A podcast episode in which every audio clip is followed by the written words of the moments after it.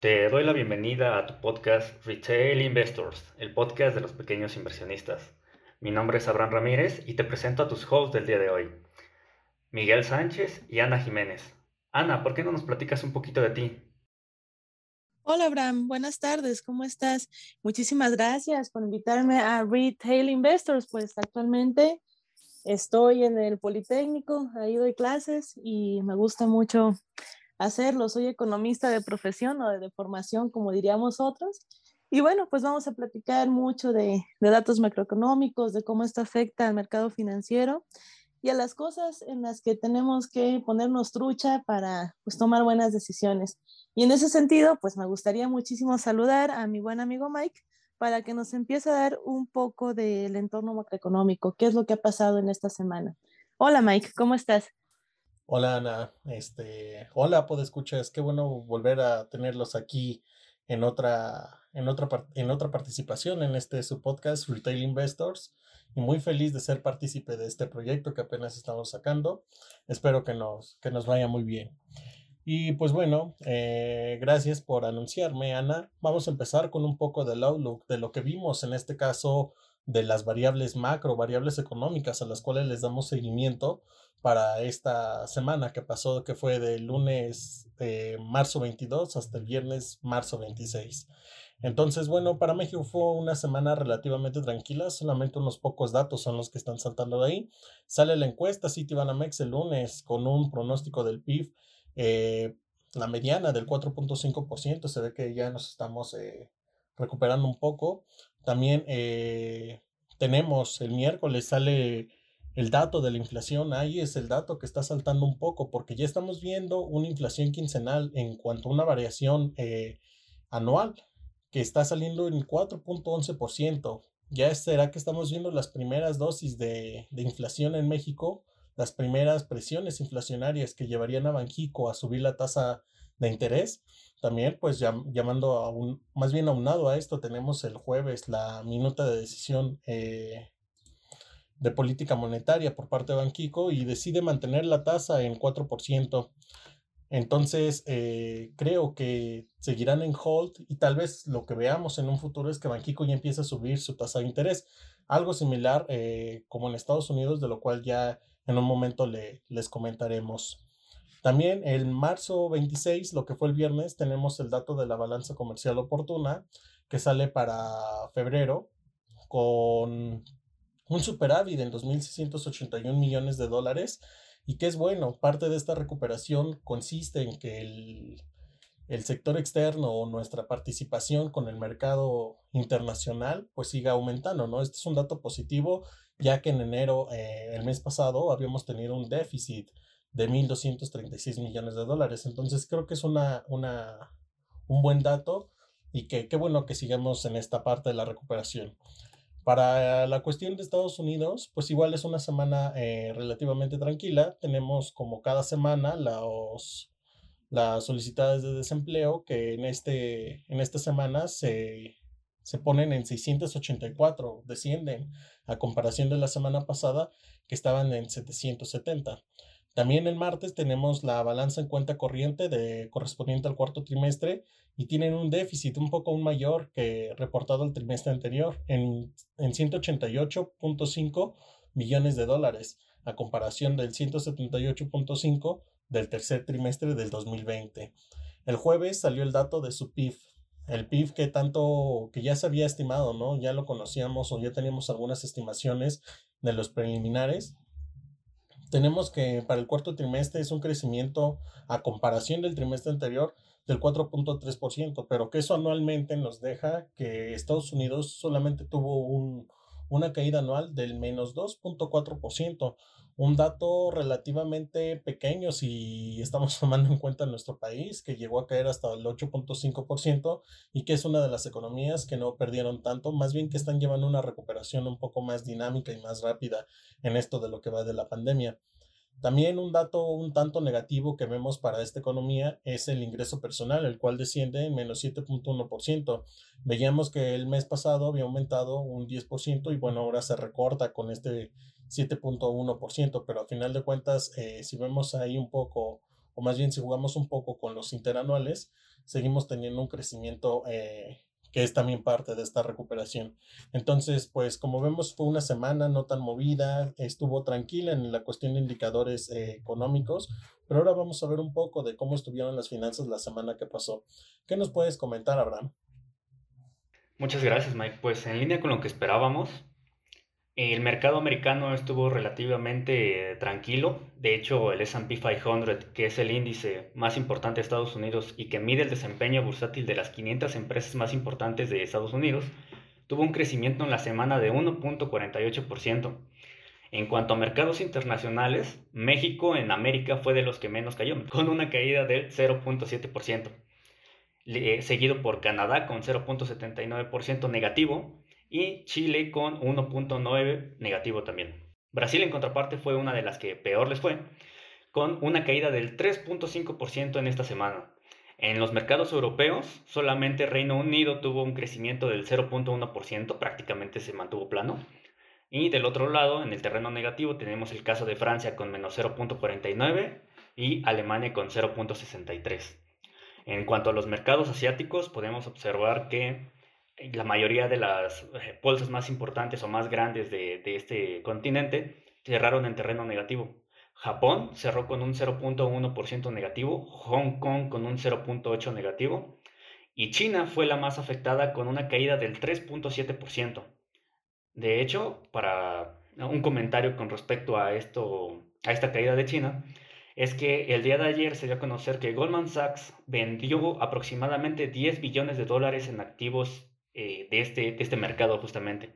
Entre ellos había empresas de como Tencent, había empresas como Alibaba y otras empresas que son importantes en este mercado, mercado chino. Centrándonos en el mercado americano, podemos observar que su buen desempeño se debió principalmente al consumo cíclico que creció 4.2% en la semana. El sector de utilities, que ha tenido muy buen desempeño en los últimos meses, creció tan solo esta semana 3% y el real estate o fibras, que es como se le conoce en México, creció 2.9%. Del lado de terreno negativo podemos observar el caso de comunicaciones que tuvo la peor pérdida con una caída del 3.13% y financieras que han frenado un poquito el rally que han tenido desde los últimos meses cayendo 0.28%, es decir, prácticamente quedaron en terreno plano.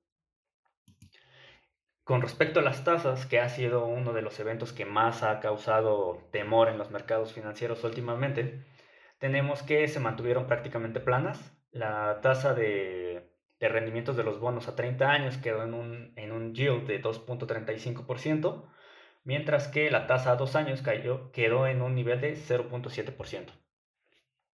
Para también como comentario, me gustaría agregar que esta semana hemos tenido un par de eventos importantes por ahí que nuestra compañera Ana nos hará el favor de comentarnos con más detalle. Claro que sí, Abraham, con mucho gusto. De hecho, este tema de las tasas de interés es muy importante porque desde febrero ha ocasionado unos movimientos impresionantes, no solamente en el mercado de bonos, sino también en el mercado eh, accionario. ¿A qué me refiero con esto? Desde hace un mes, y esto tiene que ver mucho con las comparecencias que hicieron el señor Jerome Powell, que es el actual dirigente de la Fed, junto con la economista Janet Yellen, que antes de Jerome Powell ella era la, encargada de la Reserva Federal de Estados Unidos, pues resulta que nuestro amigo Jerome Powell hace un mes aproximadamente empieza a hacer algunos anuncios de política monetaria y lo que dijo en concreto es que Estados Unidos está previendo subir la tasa de interés. ¿Qué implicaciones tuvo en el mercado? Pues prácticamente hubo algunas liquidaciones en cuanto a posturas o o algunas, eh, bueno, sí, posturas que se tenían sobre empresas tecnológicas, eh, más que nada. Y prácticamente a través de esas declaraciones borró en unos días 30% de rendimiento que se tenía acumulado sobre este tipo de empresas. ¿Por qué? ¿O por qué esto de subir las tasas de interés? ¿Por qué ha insistido Jerome Powell en esto? Bueno, vámonos a uno de los conceptos más eh, convencionales de, economía y qué es lo que aplica en este caso. Resulta que lo que está previendo Estados Unidos es que, es que para el cierre de 2021 su economía crezca por encima del 8%. También ellos están considerando que toda su población va a estar vacunada para antes de que den el grito de la independencia. Y también están proyectando pues una mayor recuperación de su fuerza laboral para todo este año. Entonces, lo que prevén en ese sentido es que pues si empieza a haber una recuperación en el mercado laboral, entonces pues las familias van a recuperar también sus ingresos y eso en determinado momento pues genera una mayor demanda de bienes y servicios que a su vez se traduce en un mayor consumo y ese consumo pues finalmente empieza a generar presiones inflacionarias sobre los precios de los bienes y servicios que adquirimos nosotros como pues como agentes económicos, ya sea como personas, como familias, como gobierno, como como empresas. Entonces, lo que dice el señor Jerome Powell es que ante esas previsiones inflacionarias, pues lo que tiene contemplado Estados Unidos es subir la tasa de interés. Y solamente mencionarles que Jerome Powell en este caso, pues tiene un enfoque muy, eh, muy convencional en cuanto a posturas de, de, política monetaria. No estamos diciendo que esto sea malo o bueno. Sin embargo, el hecho de que, y bien interesante, porque lo que dice es, vamos a subir la tasa en cuanto las condiciones económicas nos den pauta para hacerlo, pero todavía no lo han hecho. Sin embargo, a través de esas declaraciones, países como Brasil, como Turquía, como Japón, ya han empezado a aumentar sus tasas de referencia. De hecho, los pronósticos estaban para Banco de México un poco 50-50, ¿no? Si mantenía o si empezaba a subir las tasas, justo por lo que decía Mike, de que también se ven algunas presiones inflacionarias. ¿Qué pasa esta semana? Que cuando Jerome Powell hace sus declaraciones, que ha sido en el mismo tenor, ahora nos acompaña la señorita Janet Yellen. Ella tiene un enfoque completamente distinto al de Jerome Powell.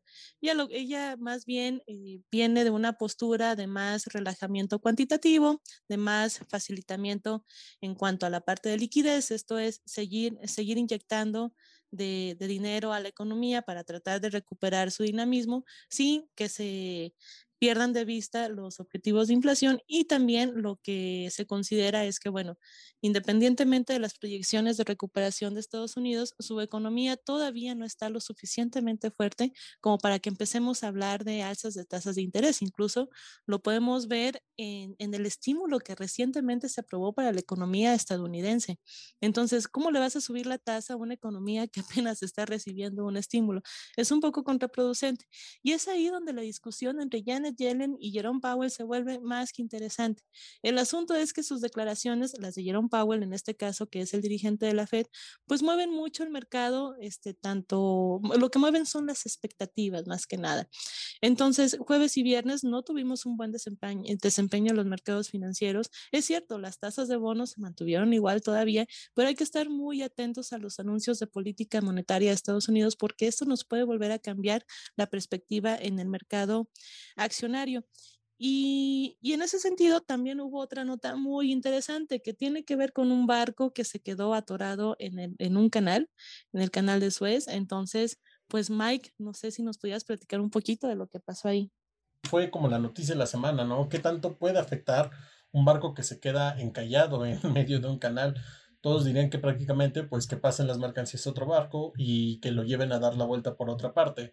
Pero no, es más complejo que esto, ya que aquí entramos, eh, estamos entrando en terreno tanto económico como financiero, cadenas de suministro, materias primas, productos, exportaciones, una serie de temas que ahora sí que están tomando eh, su parte en este, en este papel, en este barco que, que está atorado en, en medio de este canal.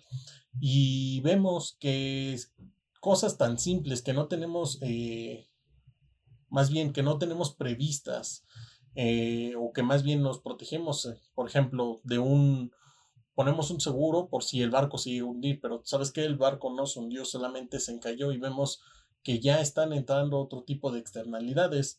Algo que es bueno de mencionar es que este es el cuarto canal que tiene mayor tráfico entre barcos. Entonces estamos hablando de que pasa una gran cantidad de barcos, gran cantidad de mercancías y que estas mercancías no solamente son productos finales, sino que son también parte de una cadena de suministro para la realización de otros eh, productos finales. Entonces aquí los que ya estén dependiendo de que les llegue su materia prima, pues también van a tener afectaciones.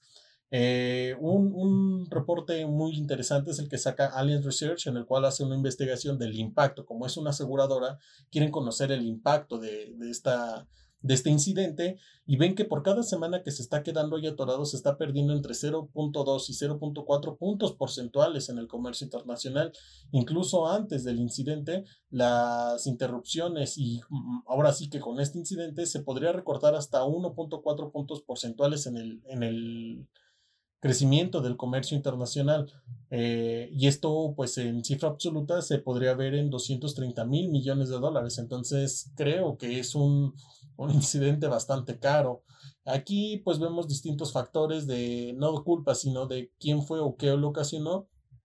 Pero creo que lo más importante es ver qué es lo que va a suceder. ¿Cuánto va a seguir tardando esta situación y qué es lo que se espera de ello, no? Tal vez este en cuanto a las aseguradoras o a los mercados financieros. Entonces, eh, Abraham, ¿tú qué nos puedes decir respecto, respecto al tema? Totalmente de acuerdo contigo, Mike. De hecho, los memes han estado buenísimos con todo esto del canal de Suez, pero lo que no es gracioso es, lo que no ha sido gracioso es el daño económico que hemos tenido, que ha tenido el comercio internacional, como bien comentas. De hecho, para darnos una idea de más o menos cuánto representa el comercio internacional que, fue afectado por este buque, ahí les van algunos datos. El año pasado, en el año 2020, aproximadamente 19.000 buques cruzaron por este atajo marítimo. ¿Y por qué es tan importante? Porque como bien comentas, a través de este canal, el canal de Suez, pasa aproximadamente el 12% del comercio mundial en volumen. ¿Se imaginan toda esa cantidad que se está perdiendo en, ese, tan solo en ese trayecto? Esa es una de las principales razones por las cuales los mercados asiáticos cerraron en terreno negativo esta semana. Y es porque este canal es el canal principal que conecta al mercado asiático con el mercado americano y con el mercado europeo. Ustedes se preguntarán, oye, pero no existe otra ruta, siempre hay una segunda opción, ¿no? Se supone que eh, debe de haber otra opción. La, siguiente ruta que puede conectar a estos mercados es la ruta alternativa de Cabo de Buena Esperanza. Si estos buques decidieran irse por estas rutas, eh, resulta que se agregaría más de una semana de viaje en barco. Y el tiempo no es lo único que se pierde, también se pierden 300 mil dólares tan solo en combustible para que ellos puedan navegar por estas rutas. Entonces, esa es una de las principales razones. En promedio, más o menos, 50, 50 barcos pasan por este canal de Suez y además en el año 2019, por esta ruta, además de pasar petróleo y de pasar eh, otro tipo de, materiales, han pasado 54.1 millones billón de toneladas en cereales, 53.5 millones de toneladas en minerales y metales y 35.4 millones de toneladas de carbón y coque. Entonces, imagínense cuál es el daño que realmente está causando esto al comercio internacional. Y ustedes se preguntan, ¿y por qué se atoró? O sea, entendemos que es un buque extremadamente grande, que es uno de los más grandes del mundo, de hecho. ¿Y por qué, por qué se atoró? De acuerdo con la firma japonesa dueña de, del Ever Given, que es así como se llama el buque, eh, Shoi Kaisen Kaisha, si mi japonés no es correcto, por favor no le hagan caso mide tan solo de ancho 59 metros. De largo mide lo mismo que la Torre Eiffel, 400 metros de largo. ¿Se imaginan pararse al lado de este, de este buque? ¡Wow! Es impresionante. Y nuestro canal de ancho tiene 265 metros, de modo que es imposible que pueda maniobrar si se queda estrellado. Esta, esta firma japonesa que les comento puso como argumento de que se hayan estrellado que los fuertes vientos lo que causaron fue que no pudiera maniobrar de manera adecuada nuestro buque y fue esto la razón por la cual por la cual se quedó ahí varado. Pero por si fuera esto suficiente, de acuerdo con la autoridad del canal de Suez, hay detrás de este buque 320 embarcaciones esperando que puedan desalojar este, este buque. ¿Para cuándo lo van a desalojar? ¿Quién sabe? Ah, hay algunos analistas que esperan que en una semana aproximadamente ya lo puedan desalojar, pero hasta el día de ayer solamente habían logrado remover 29 metros de tierra para que pudieran eh, maniobrar de manera adecuada el buque. Entonces, ¿cuánto se va a tardar? Quién sabe, probablemente el miércoles ya estará libre, posiblemente después. No lo sabemos, pero definitivamente el daño económico que está causando este buque es lo que ha causado esta, esta caída en las bolsas asiáticas. Y Bien, Ana, ¿qué nos puedes comentar al respecto? Muy bien, bueno, en toda tragedia siempre hay ganadores y aquí hubo tres empresas que, que brillaron por, por esta situación. Son tres empresas americanas o bueno, que cotizan eh, en los índices americanos que lamentablemente no tenemos a través del sistema internacional de cotizaciones. Y estas tres empresas que ganaron 14, 8 y 7% de rendimiento en prácticamente en uno o dos días fueron las empresas Nordic American Tankers, DHT Holdings y Frontline. Ustedes dirán, ¿y ellos quiénes son? Bueno, estas empresas justamente se dedican a, la venta y renta de, tanques, donde pues de tanques y contenedores, donde justamente pues se puede comercializar algunas mercancías y entre ellas, sobre todo para DHT y para Frontline, se dedican a, a transportar petróleo, barriles de petróleo. Entonces, pues les fue bastante bien, pero no solamente a ellas, de hecho, hablando de esto del petróleo, justamente el petróleo venía de una racha alcista bastante importante. Me refiero a todas las empresas que están inmiscuidas en este sector y también a los ETFs o fondos que, que tienen dentro de su pancita este tipo de empresas tenían todavía desde la semana pasada una muy buena racha. ¿Qué pasa? Que viene un proceso de corrección. No estamos hablando de que estén cambiando de tendencia, simplemente hubo una corrección dentro de su tendencia alcista y, y venían cayendo pues un poco considerable, 5, 6, 7% aproximadamente, pero se da esta noticia del canal y las empresas petroleras y también los ETFs petroleros empiezan a subir de nuevo. Ojo, hay que tener mucho cuidado con esto. Es más, fue tan, digamos, fue tan rimbombante esta situación del buque en el canal que este viernes que acaba de pasar, los futuros de petróleo llegaron a su máximo de este año, ¿no? Digo, yo sé que todavía falta más para que concluya el 2021, pero pues simplemente acaba de, de topar un máximo los precios del petróleo. Entonces, hay que tener cuidado con esto. ¿Por qué? Esto significa que entonces esa corrección de la que venía el precio del petróleo desde hace una semana ya se va a revertir por un accidente. No, aquí estamos hablando de que tenemos una coyuntura que provocó que se elevara el precio del petróleo. Sin embargo, si no te metiste durante esa coyuntura, pues probablemente ya llegaste muy tarde a la fiesta. Entonces, nada más tener cuidado la siguiente semana y verificar si, eh, si esta corrección va a continuar. Este, me refiero a una corrección a la baja después de tres, cuatro semanas consecutivas donde el precio de, eh, insisto, de las petroleras estuvo pues bastante interesante, o ver si a partir de esta coyuntura empieza a haber una corrección sobre la tendencia. Yo se los comento mucho, no como una recomendación de compra, sino como solamente tener cuidado porque podemos decir, ah, es que como ya el petróleo creció 8, 9, 10%, entonces es buen momento para meterse. No, no, no, no, no, nunca hay que llegar tarde a este tipo de fiestas. Más bien, este, hay que presentarse, si no minutos antes, pues al menos a tiempo, con la nota. Y esos fueron los que ganaron justamente con este desastre. Y solamente para cerrar el comentario, pues así como están perdiendo bastantes empresas por no poder comercializar sus mercancías, yo creo que las principales perdedoras van a ser las aseguradoras y las aseguradoras de las aseguradoras, porque pues también las aseguradoras tienen que refugiarse, ¿no? Entonces, estamos, bueno, las, las estimaciones están en pérdidas por arriba de los 100 millones millones de dólares. Eso fue la semana pasada. Y si se quedan varados otra más, entonces pues esta cifra puede crecer bastante, bastante fuerte. Así que pues ahí van a tener un problema estas, estas empresas y por ahí hay que tener cuidado entonces con las financieras, sobre todo las que están más enfocadas al sector de seguros, porque probablemente podríamos ver alguna una caída la siguiente semana, si no es que ya la están presentando desde la semana anterior. Y bueno, eso sería respecto al comentario del canal, pero pasemos a otro tema. Abraham, no sé si nos puedas abrir la mesa de discusión, por favor, con el siguiente punto. Claro que sí. ¿Qué te parece, Mike, si nos comentas cuál es el panorama que se vislumbra para la siguiente semana? Claro. Eh, bueno, vamos a empezar eh, diciendo que es una semana un tanto eh, más holgada que la semana anterior. ¿Por qué? En el caso de México, pues llega Semana Santa. Comentario, eh, si van a salir, o más bien quédense en casa, pero si van a salir, salir si son necios, si quieren eh, aprovechar un poco el tiempo que vamos a tener, pues háganlo con todas las medidas de seguridad y pues síganse cuidando. Eh, hasta ahí mi comentario. Y pues como mencionaba, se atraviesan estos días de asueto, días de asueto que pues los indicadores eh, son de dependencias públicas como INEGI o Banco de México, pues no salen, entonces prácticamente solamente tenemos eh, media semana en la cual solamente hay un indicador que es relativamente este, importante para el INEGI, que es el programa de la industria manufacturera, maquilador y de servicios, la IMEX, para, con datos de diciembre. Eso es en el, en el caso de México. Para Estados Unidos, igual es una semana holgada en indicadores que tengan una relevancia, que puedan mover al mercado o poner de cabeza la economía, como las conferencias de Powell de, de la semana pasada.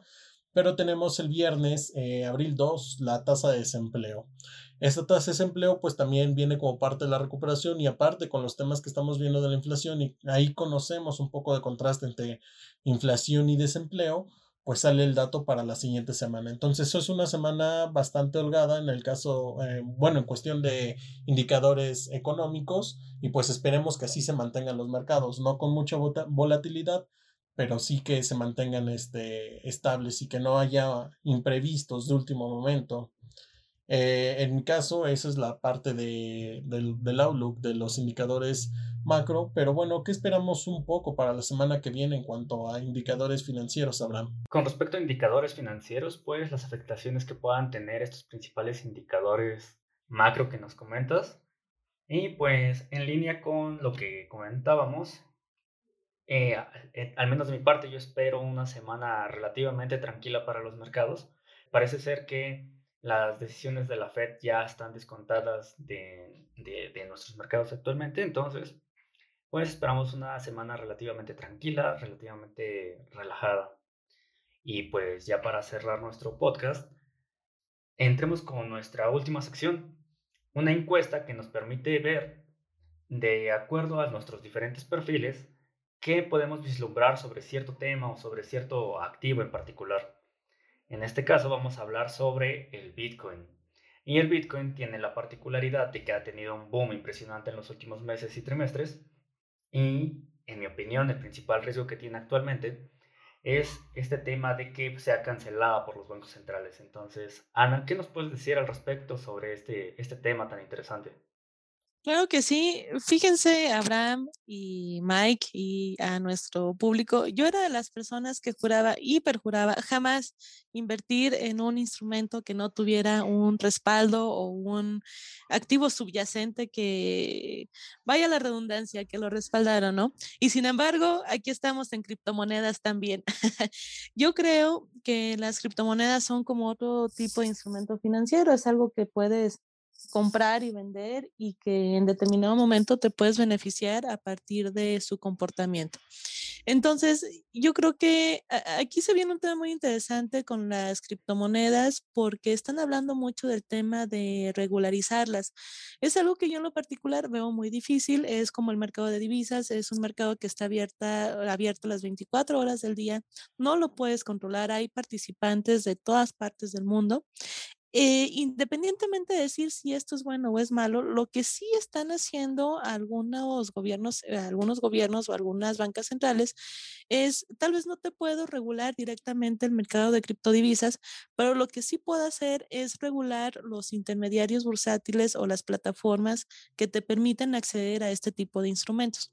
En el caso de México tenemos a Bitso, donde Bitso ya está regulado por el gobierno mexicano, entonces tal vez no, no vas a tener restricción de compra compra y venta de, de criptodivisas, pero sí se va a ver generado o reportado los rendimientos, utilidades que obtengas o en su momento las pérdidas. Y entonces, pues ahí sí vamos a tener que pagar impuestos porque por toda utilidad que generes de un instrumento financiero anualmente, hay que generar la declaración y hay que pagar ISR, ni modo, pero pues así toca. Hay otros gobiernos como el de la India que también está metiendo este, este tipo de regularizaciones a través de sus brokers. Es la forma en cómo lo van a empezar a hacer. Y bueno, aquí todavía... Este, este, incluso el mismo mandatario de la FED ha, comentado que pues no, eh, todavía no, no se considera la Bitcoin como un reemplazo de moneda digital para, para el dólar y, eso, pues yo estoy de acuerdo con Abraham, va a seguir siendo el principal impedimento. Sin embargo, ahorita, pues las criptomonedas yo creo que hay que tomarlas como tal, como un instrumento más en el que tú puedes generar algún beneficio. Y yo creo también que a veces nos centramos solamente en la Bitcoin, pero ahí están todos sus primitos que también están muy guapos y no los volteamos a ver. Es como el caso de las acciones, ¿no? Tú, tú conoces las más populares, tú conoces a Tesla, conoces a Facebook, conoces, no sé, a Twitter, Uber, todas las que siempre se mencionan y están en boca de, de, todas las personas. Pero resulta que hay muchísimo más y esto mismo pasa con las criptomonedas. Este fin de semana han tenido un repunte bastante interesante. Bitcoin está por los 56 mil dólares aproximadamente y yo creo que esta semana puede volver a alcanzar los 60 sin ningún problema. Y aquí sí, y me voy a escuchar muy mal por lo que voy a decir, tal vez no tenga ningún respaldo, tal vez sea una burbuja, pero mira, lo que truena la burbuja, pues yo me voy a meter tantito y luego, pues aquí la idea es salirse antes de que todo esto truene, si es que es una burbuja, porque pues ya llevamos con más de dos años de un rally impresionante y finalmente ya está siendo más aceptada por diversas instituciones. Hasta el señor Elon Musk ya te dijo, puedes comprarte un Tesla con bitcoins. Así que pues yo creo que es un tema en donde vamos a tener posturas este, encontradas, pero si, si entiendes este mercado, porque es un mercado más complejo también, si entiendes este mercado y, y, puedes encontrar buenas oportunidades, adelante, pero como todo instrumento, pues tiene, tiene su alto nivel de riesgo. Y este más, este es para, este, para machos pelo en pecho. Pero bueno, pues si, si quieres ser un macho pelo en pecho, pues hay que ir estudiando y analizando realmente qué son las criptomonedas antes de irte con una noticia de sensación de que va a romper las mil barreras de la Bitcoin, ¿no? Y pues ese sería mi comentario con respecto a este tema, Abraham. Excelente. Mike, ¿tú qué nos puedes decir? Me toca ser el malo del cuento. Yo todavía no le tengo mucha fe a las criptomonedas. Dicen que eh, eso se quita estudiando y pues sí, eh, hay que aceptarlas, hay que revisarlas y darle seguimiento. No estoy cerrado a, a, esta parte de las inversiones en Bitcoin, pero todavía no me dan buena espina. Hablamos de que es una moneda que tiene una volatilidad, entonces si la gente todavía no acepta un comercio total en dólares y que hay países que se están eh, negando a hacerlo, creo que también no estamos aún en el tiempo de que veamos al Bitcoin como una moneda de transacción. Vemos transacciones a las cuales yo les llamaría técnicas. Por ejemplo, lo que hablábamos la semana pasada de los NFTs, que son transacciones que las hacen, por así decirlo, especializadas entre personas que conocen en la materia o que tal vez en algunos eh, sitios web existen estas transacciones eh, técnicas que igual las hacen una población que tiene un poco de, de conocimiento en la materia pero sin embargo yo no las veo como un, una respuesta a una moneda para, para usarse eh, fluidamente dentro de una economía o que sea parte de una economía o parte de una empresa, porque veíamos también hace eh, dos, tres meses cuando empezaba el revuelo de los bitcoins y eh, Dogecoin y toda esa parte, alguien en un tweet, de hecho, de este magnate Elon Musk, le decía, si te quieres hacer más rico, cambia tus hojas de balance a bitcoins, pero sí, como podemos ver, impresionantes subidas, también podemos ver impresionantes bajadas. Entonces, yo aún no siento, no le doy ese punto de aprecio total a las Bitcoin. Yo todavía me mantengo un poco conservador. Sin embargo, estoy abierto a lo que, a lo que podamos ir conociendo por parte de estas criptomonedas y de cómo van a influir en nuestra vida en un futuro, porque eso sí no lo podemos negar. Están cada vez más presentes. Yo pelearía por una regulación justa y por porque todos la supieron utilizar, pero sin, sin embargo no debemos de, de, negar que cada vez están teniendo más éxito y que cada vez alguien más se va a querer meter en estas partes, ¿no? Y entonces no podemos negar que hay un futuro, sin embargo aún no es ese futuro. Eh, este es mi comentario. Bien, en mi caso, yo solamente voy a complementar lo que nuestros estimadísimos hosts ya nos comentaron. Es cierto, eh, Bitcoin y las criptomonedas en particular han empezado a tener una aceptación mucho mayor. Además de Tesla, como bien comentaba nuestra queridísima Ana, también Mastercard a principios de año o a finales del año pasado anunció que a finales de este año 2021 yo voy a empezar a, utilizar, a aceptar mucho mayor, con mayor volumen eh, los pagos con Bitcoin, al igual que, que otras empresas. Por ahí se dice, se rumora, no, no es un dato a ciencia cierta todavía, que algunas empresas grandes, como el caso de Apple o Amazon, podrían llegar a, aceptar este tipo de, divisas. Yo personalmente soy escéptico en ese tema, no creo que al menos Apple eh, acepte esta criptodivisa, pero pues eso ya nos lo dirá el futuro, ¿no? Y con respecto a lo que comentaba nuestro estimadísimo Mike, eh, eh, comenta algo muy cierto. Si no conocemos el activo en particular, mejor mantente al margen, porque no sabes cómo se mueve, no sabes la volatilidad, no sabes eh, cuál es el valor subyacente detrás de ese activo, no sabes muchas cosas y pues hay que tener, hay que tener cuidado. Ahora, si apenas estás entrando a este mercado, pues como bien comentaba al principio, pues debes de, de tener en cuenta tanto sus virtudes como sus riesgos. Yo sí creo que uno de los principales riesgos es justamente que la bloquee los bancos centrales alrededor del mundo. Y si esto pasa en unos meses, en unos años, o si no pasa, pues en mi opinión sí es preferible o mantenerse al margen o tener porciones bajas de estos activos que tienen este, altos niveles de riesgo, ¿no? Eh, en mi caso, en mi portafolio, yo solamente tengo 1% en, en, en criptoactivos de modo que si este sube, pues qué bien, ¿no? De maravilla. Pero si baja, si cae, si es una burbuja, pues realmente no me duele porque es una parte muy pequeña. O si eres amante del riesgo como Ana, pues te metes de lleno a estas cosas y magia pura. Pero bueno, eso sería todo de mi parte. Ana, ¿gustas hacer algún comentario para cerrar? Claro que sí, bueno, pues yo creo que estuvieron muy interesantes los temas de esta semana. Vamos a ponernos trucha con lo que viene y nada más decirles que nos sigan en este podcast Retail Investors, donde seguiremos discutiendo más y qué mejor que, que tenemos tres perfiles de riesgo totalmente distintos para que pues ustedes vayan asociándolo al que consideren se parece más. Y, bueno, e, es, lo rico de esta discusión, que tengamos perfiles distintos. Síganos y seguimos con discutiendo más sobre estos temas. Mike, ¿qué, qué le quieres decir a nuestro público para cerrar? Pues muchas gracias por escucharnos. Eh, esperamos tener comentarios, retroalimentación por parte de ustedes para seguir mejorando y también para irnos conociendo, escuchar, ver o hacer el consenso de los que nos escuchan de qué es lo que ustedes quieren escuchar, qué es lo que los temas que que quieren que pongamos a debate.